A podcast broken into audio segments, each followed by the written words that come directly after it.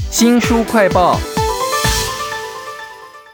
讲到了太平洋哦，你会想到什么呢？就很大嘛，周边很多国家啊，但是其实里面充满了各种殖民者、传教士、海盗、原住民的女性。他们做了什么呢？抢香料、传教、抢奴隶，甚至呢，有人会用性爱去抢地盘哦，全部汇在一起了，就变成了这本书啊，《我们的海》，一部人类共有的太平洋大历史啊。请到了八旗文化的编辑柯雅云，雅云你好，主持人好，各位听众朋友大家好。这本书到底有多复杂啊？我在看的时候一直觉得说，哎，这好像跟我们传统的历史书不太一样哦。是，嗯，今天要跟大家介绍的这本《我们的海》，它可以说是全球第一本的太平洋全史。它在这本书中呢，就爬出了过去五千年的人类历史。它从我们台湾的南岛语族离开台湾说起，然后一路谈到现在全球暖化导致很多太平洋小岛遭到海水吞没的现在。其实要写一个太平洋的大历史，听起来好像很单纯，就是一个区域的历史嘛。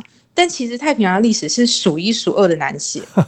它最主要原因就在于说，并不是说我们要去帮太平洋划定一个空间、一个范围这样子，那也不能只去看说，呃，它被十六世纪的欧洲航海家麦哲伦命名的那个瞬间所发生的事情，而是说我们要去理解到说，其实这片海洋呢，它其实充满了来自世界各方的人的足迹，对于出生在太平洋的人来说，也有不同的意义。比如说，就太平洋对波利尼西亚人来说，那是他们的家乡。也是他们的神话里面世界诞生的地方，但是对麦哲伦来说呢，那是他发现的一个哦一个新的航道。到了二战的期间呢，太平洋在美军眼中是什么？它就是变成了所谓的战略要地。好多不同种类的历史的切入角度哈，这个作者要稍微介绍一下，他的名字叫做马特松田哈，是美国人，但他看他名字就知道有日本人的血统哈。他是历史学者，他这本书呢总共二十二个篇章，光是看篇章你就觉得很有趣了，每一个都跨越不同的时间跟空间啊。我自己比较有印象的是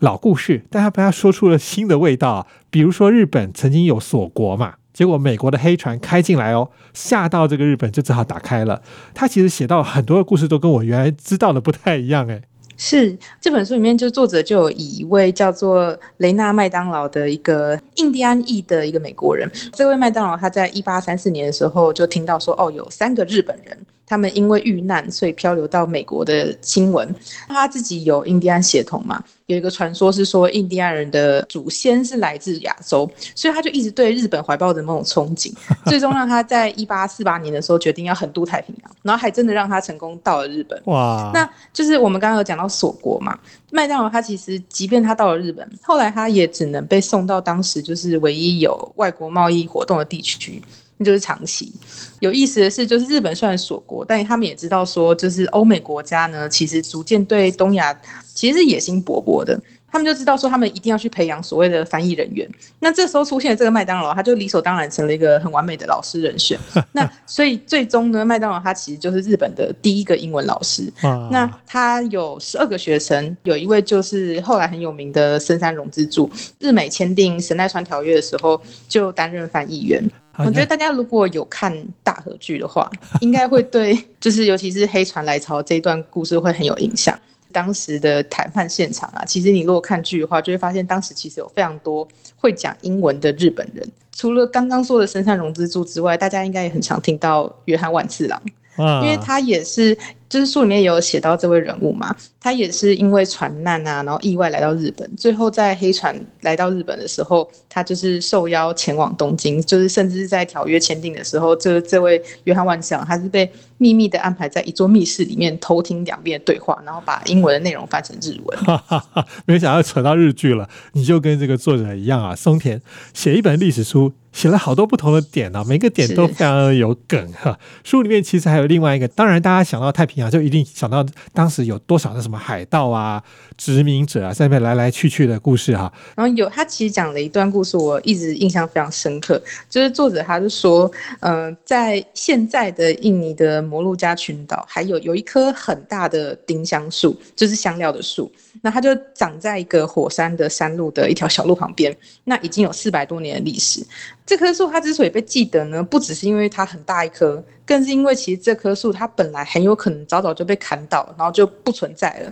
因为我们知道说，其实十六世纪的时候啊，呃，葡萄牙人和荷兰人他们都是为了香料而出海，在当时的欧洲呢，香料是奢侈品，甚至它是被视为一种有魔力的东西，可以用来下咒。或是用来医疗，为了有要获得就是稳定的香料来源，那这些欧洲人对其实对当地的呃政治啊经济都造成了不少的影响。但其中影响最深刻的，无非是荷兰的东印度公司，因为他们想的其实不只是普通的贸易，他们是想要独占垄断整个香料贸易，所以他们不止在香料群岛各地新建殖民地，去阻止其他香料商人来到这些地方。他们其实还透过武力去强迫当时很多本地的岛民离开家乡。后来，他们为了要追求更极致的垄断，东印度公司他们决定将就是丁香限制种植在一座叫做安汶岛的岛屿。那这座岛现在就是位在现在印尼的东部。他们就决定将这个岛以外的其他岛屿的丁香全部都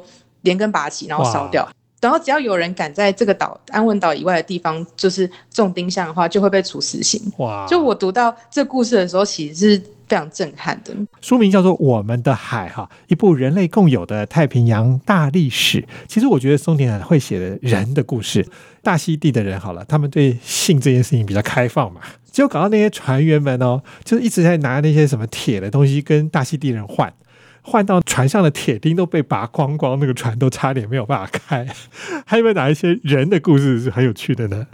这本书它其实也写了蛮多关于澳洲的历史的部分。我们知道有罪犯到澳洲嘛，可是我们其实不太知道，就是这些人为什么他们非得被流放到澳洲？那他们到了澳洲之后又过着怎样的生活？其实实际上当时来到澳洲的这些囚犯跟大家想的不太一样，因为他们就是都不是重罪犯，他们其实犯的大部分都是轻罪。譬如说是偷窃，而且偷的就只是马啊，或者是表链啊，或者是大衣。其实后来有些人的人生后来非常的精彩，就比如说今天的二十元的澳币啊，就是它上面其实印着一位女性，叫做玛丽雷比。她原先就是囚犯，她在一七九一年的时候，她是偷了一匹马，然后就被判处流放七年。他在一七九四年的时候呢，他在澳洲，他认识了他后来的先生，叫汤马斯雷比。那这位汤马斯，他曾经是为英国的东印度公司工作，那后来在雪梨获得了土地，于是夫妻俩呢就在这边建立了酒庄啊、农场，他们的生意经营的非常好。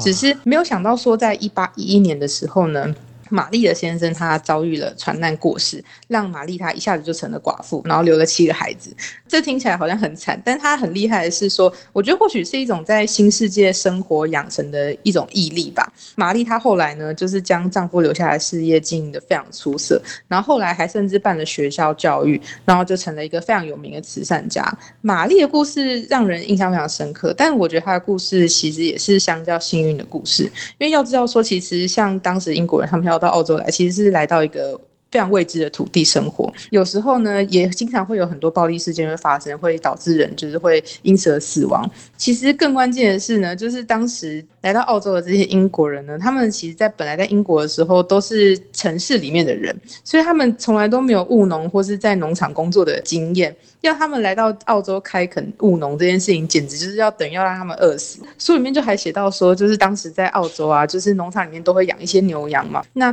这些牛羊，他们如果走失跑到野外去的时候，那人跑去找，后来找到这些牛羊的时候，就发现说，哎，这些牛羊怎么长得都比就是他们在农场里面养的时候还要来得胖，看起来非常健美。那现在听起来就会觉得这件事情好像很好笑，但是这如果是现实生活中发生的事情的话，就你还是会觉得蛮可怕的。牛羊反而比人还要更肥哈，都在我们的海这本书当中，它的副标题是一部人类共有的太平洋大历史。其实这本书讲到海盗，明朝沿海的倭寇，就有一个非常有名的人叫做林阿凤哈，他甚至还有宝藏哦。哎，金银岛的故事感觉就要出来了。另外还有一个是女性的，叫做郑一嫂，她有多厉害呢？大家自己去看《我们的海》这本书啊。我倒是觉得有一个题目，他写的非常棒的是当时的广州。这个广州在太平洋到底占了什么样重要的地位啊？其实一直以来呢，就是我们如果去看历史的话，就知道广州它一直都是异国商人来往非常频繁的一个地区。例如唐代的时候啊，就有阿拉伯的商人来到这个地方；那明代的时候，也有很多商船是跑到东南亚。然后也将更多的贸易船带回到中国的水域。那其中最有名的跨太平洋的航运呢，其实就是西班牙人的加雷翁船贸易。它让白银啊、丝绸跟瓷器的交换，它其实很大的改变了全球的一个贸易市场。它也让就是广州港呢成了一个贸易的必经之地，也让广州它这个地方听看起来跟听起来都非常的异国。那当时呢，其实，在十八十到十九世纪这段时间里面，政府认可的贸易活动，他都要透过所谓的行商。获得官方的许可，可以和西方人开展贸易的一个商行，所以他们累积了非常大量的财富。那有些人呢，他甚至可以说是改变或是形塑了未来世界的发展。其中一位很有意思的人，就是一位叫做吴炳健的行商，他经手了非常大量的茶叶跟丝绸贸易，那让他曾经富有到位居世界首富的一个地位。哇！那除了行上的事业外，这个吴秉健很厉害，他也做了信贷的工作。那在当时很少见，而且他投资的是世界各地的贸易行和银行，甚至后来非常有远见的去投资了美国的铁路的建设。我在编书的时候啊，读到这段经历的时，其实一度是觉得脑袋很发麻，因为我们知道说，后来其实一八四零年代的时候，美国有掀起就是所谓的淘金热嘛。有非常多的中国人是移民到旧金山讨生活，最后是在一八六零年代的时候呢，有很多的华工他们投入了所谓横贯铁路的建设的工程。那当时的加州人口呢，他们后来是慢慢的从很多移民发展到以白人为主的社群。华工呢，因为他们的工资比较低廉，所以就因为他们整群人拉低了就是所有人的薪资而被。怪罪，甚至让美国国会在一八八二年就是通过了开花法案。那其实你读到这些东西的时候，在想到其实最早最早吴炳健投资美国铁路的建设，然后再由中国的移民付出劳力建设，然后去想想看这些付出很多的。很多劳力的一些移民，他们遭到怪罪的时候的心情，就不禁会想说：我们其实这么多年来，我们都其实听不到，不管是吴炳健还是这些中国移民的呃一些声音。那历史有没有可能是可以给这些人一些空间的？那我觉得，其实我们的海这本书在某种程度上就是在做这样子的事情。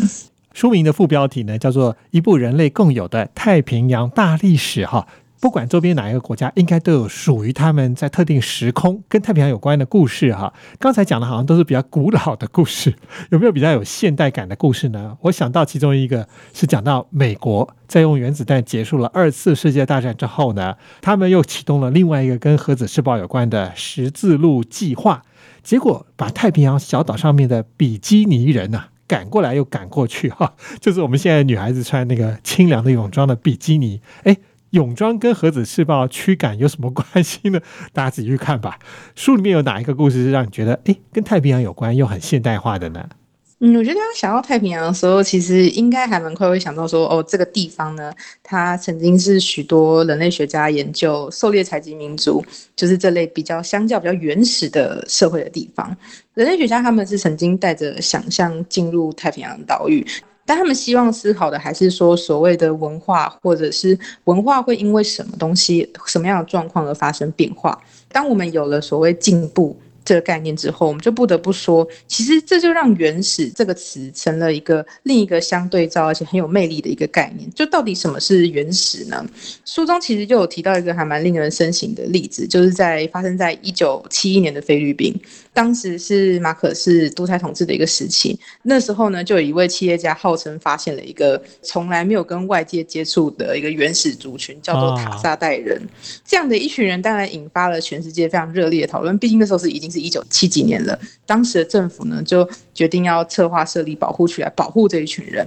可是后来呢，就是过几年后，就是这一群人类学家就去研究，就发现说，哎，这这个族群他们没有自己的神话故事，然后也没有诗歌传统，然后你在他们的聚落也找不到相关的考古证据，这群人可能是不存在的。就是在很多谣言满天飞的时候，这是政府他们后来采取的措施，就不是辟谣。而是去全面的去禁止，就是任何人跟塔萨代人接触。那有说法就是说，就是政府之所以这么做，是因为他们想要。把持着这个保护区的土地，还有这个土地所有的木材跟矿产资源，其实出于某种私心的目的。后来呢，是一直到一九八六年的时候，那有一群记者，他们就找到办法，深入就是这个塔萨代人所在的区域，采访到当地年轻人之后，就发现说，哎，其实其实根本就没有所谓的塔萨代人，就这些年轻人跟他们说，就是他们这些人当时是受到。某一群人要求说去假扮成所谓的原始人 塔萨代人。但是就很有趣的是，就是这样子一搞之后，反而让塔萨代人渐渐成了一回事。因为就是当时被称为塔萨代人的这群人，他们确实是生活在这个森林里，他们就是一个小小的族群。但不是所谓的原始人，那他们数年来其实都在这里迁徙、拓垦，然后彼此通婚这样子。但是随着时间过去，然后又还有这个事件，就变成塔萨代人这个标签也成了这一群人他们必须要去面对的一段历史。哇，误打误撞出来的一个真正的民族，其实本来不是那么回事啊。这本有趣的书叫做《我们的海》，一部人类共有的太平洋大历史啊。非常谢谢八旗文化的编辑柯雅云为我们介绍，谢谢您，谢谢主持人。也请记得帮我们新书快报按个赞、分享以及留言哦！我是周翔，下次再会。